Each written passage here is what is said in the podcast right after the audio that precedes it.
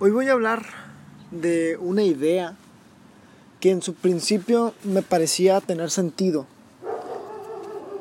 Me parecía muy, muy lógica, ¿no?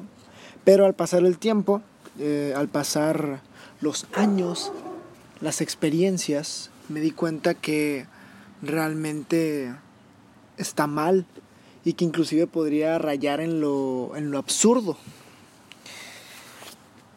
Y no te preocupes si tú tenías como que esa idea equívoca, por decirlo de una manera. Este, no está mal, no te avergüences. Todos hicimos cosas absurdas, ridículas en nuestra vida y hasta que nos dimos cuenta de que eran absurdas y de que eran ridículas, pues ahí ya es cuando nos entra la vergüenza y pues corregimos, ¿no? Corregimos las cosas. Entonces, como digo, esta es una visión que a mí se me hace muy adecuada. Menos este mechón. Que se me hace muy adecuada. Y voy a hablar de la idea siguiente. Que pues si ya vieron el título, pues alto spoiler, ¿no? Tremendo. El enojarse, eh, el estar triste. Esas emociones principalmente son emociones malas son emociones negativas. No, no. De hecho no hay. No hay emociones malas. No hay. Sentirse enojado no está mal. Sentirse triste no está mal para nada. Al contrario, es algo muy natural de la vida. A veces, y por culpa de esta idea que, que la tenemos ya tan metida en la mente, nos sentimos mal de sentir enojo, nos sentimos mal de sentir tristeza, de sentir decepción. Y no, no debe ser así. Hay, hay momentos en, donde se tienen que sufrir, eh, que, que se tiene que estar triste porque es la emoción que pasa. ¿Qué pasa cuando pierdes? Te entristeces. ¿Por qué? Porque a todos nos gusta ganar. Y no está mal estar triste por perder. Evidentemente es una decepción. Que todos, que en algún punto de nuestra vida sintamos decepción, es totalmente normal. Claro, todo con su respectiva medida, ¿no? Porque ¿Dónde entra lo malo? ¿O dónde cae la maldad? ¿Por qué la gente cataloga esas emociones como si fueran malas? El problema es las acciones que tomamos cuando estamos siendo influenciados por esas emociones. Me explico. Regularmente cuando una persona que se enoja y es impulsiva y no piensa las cosas con claridad, este, puede, puede hacer daño no solo a otras personas, sino a sí mismo también. Entonces, eso es lo malo, la acción es lo malo.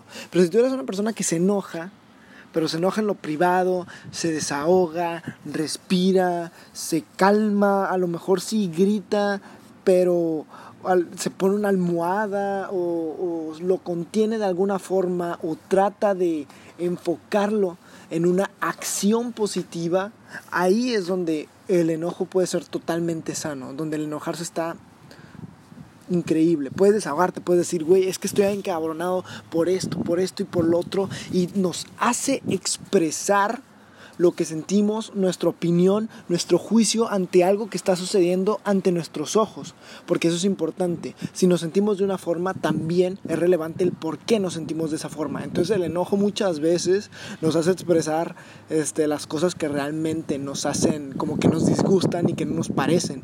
Y eso es lo que debería de provocar el miedo, no el miedo, perdón, el enojo, no no cohibirnos porque ay no, es que no puedo estar enojado porque eso está mal y la mala vibra que expongo, no, mis huevos. Si estamos enojados vamos a expresarlos. Si estamos tristes, vamos a llorar las tristezas. Si perdemos a alguien, si extrañamos a alguien, vamos a llorarle hasta que se nos pase, hasta que nos tranquilicemos, hasta que lo superemos. Porque entre más contengamos los sentimientos, pues vamos a vivir oprimidos. Y nunca vamos a ser libres completamente, porque es súper normal sentirse de cualquier otra forma dependiendo el estímulo como digo, de que, ay, se, se, nos, se nos muere un perro, un animal, una mascota. Es normal que nos sintamos tristes. No, no, no nos tienen que comprar a, a, los niños luego, luego otro perro para que se les olvide. No, que no hay pedo, que entienda que esas son cosas que suceden. Que nada es eterno. El enojarse, el decepcionarse, nos da la oportunidad de ser mejores personas todavía. De entristecernos, de sufrir Y eso nos va a hacer madurar. El realmente sentir las cosas cuando deben sentirse, como deben de sentirse, nos pueden ayudar a atravesar las cosas, el llorar, el desahogarse. ¿Cuántas personas, lo digo sobre todo llorar porque yo soy una persona que desde muy chico tenía estigmatizado el hecho de llorar, que yo no podía llorar, que porque estaba mal, que me tenía que aguantar, más por el hecho también ¿no? de, de, de, este, de cuestión de machismo, ¿no? que tú no puedes llorar porque eh, si no eres una niña, las niñas son las que lloran. Entonces yo por mucho tiempo de mi vida contuve, contuve mucho mi llanto y no fue sino hasta, yo qué sé, en, en, en prepa, yo creo, cuando llegué a soltar y decir, güey, si tengo ganas de llorar, ¿por qué carajo me lo voy a aguantar? Claro, ¿no? Tampoco vamos a, a andar llorando en cualquier momento, ¿no? Y creo que esto ya lo dije en un podcast. Pero a lo que voy es, no hay emociones malas. Es una estupidez pensar en que, ay, es que no, no se tiene que enojar porque eso es malo. Claro, hay cosas por las cuales nos tenemos que enojar. Y hay cosas por las cuales no tiene caso enojarse. Pero si nos enojamos, y ya nos provoca eso, bueno, vamos a analizar, ¿realmente lo que me está haciendo enojar vale la pena mi enojo? Pensar, tomarlo con filosofía. Lo que me hace triste realmente, ¿vale la pena que esté triste por eso? No, pues la verdad sí, ¿no? Si es una razón suficiente, es algo que me molesta, es algo que ya viene pasando muchas veces y no lo puedo controlar, entonces ya llega un punto donde exploto. Pero ¿qué voy a hacer con esa explosión? ¿Qué voy a hacer con ese sentimiento? Ese es el punto. Entonces, si tú eres una persona como yo, como cualquier otra, que siente, porque todos sentimos, somos humanos, carajo. A menos de que ya tengas pedos acá psicópatas, ¿no? Pero todos somos humanos. Y todos los humanos sentimos. Y todos los humanos tenemos la, la necesidad de a veces llorar. ¿Por qué? Porque como humanos le damos importancia a cierto tipo de cosas. Y cuando no tenemos esas cosas o cuando alguna de esas cosas falla, nos afecta. Y es normal que nos enojemos, que estemos tristes, que estemos decepcionados. El punto es cómo vamos a actuar ante eso. Eso es lo importante. Porque inclusive la felicidad puede causar un daño. O la felicidad nos puede impedir crecer. Porque a veces la felicidad nos lleva a un lugar que no es real. Nos desfasamos de la realidad.